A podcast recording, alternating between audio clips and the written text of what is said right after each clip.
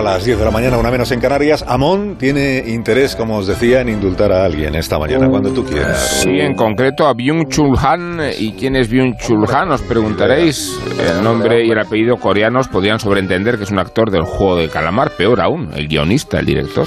Y no lo es, tranquilidad aunque esta aclaración tampoco resta peligro al personaje cuya profesión no es solo filósofo, sino filósofo de éxito en cuanto testigo de una sociedad que él mismo considera deshabitada por la tecnología, deshumanizada, errabunda incluso.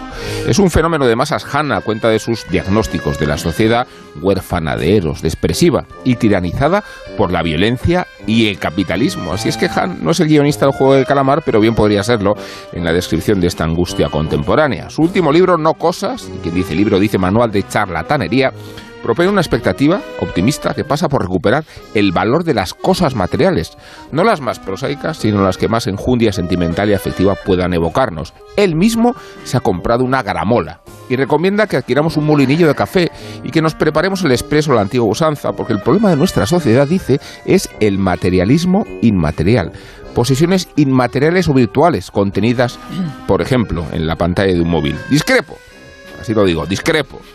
Me parece a mí que la renuncia a la posesión física de las cosas, el coche, fíjate, el de Rafa, los discos, la casa, cosas que cogemos y soltamos sin apegos, cosas que cogemos y soltamos sin apegos, representa un salto evolutivo que me hace tener un cariño insospechado incluso al patinete en alquiler. yo quiero hablar del coche de Amon. O sea, yo sé que ya son los No, ya no es hora, ya no es hora claro, de hablar quiero hablar de, de- Es que es como el diablo sobre ruedas.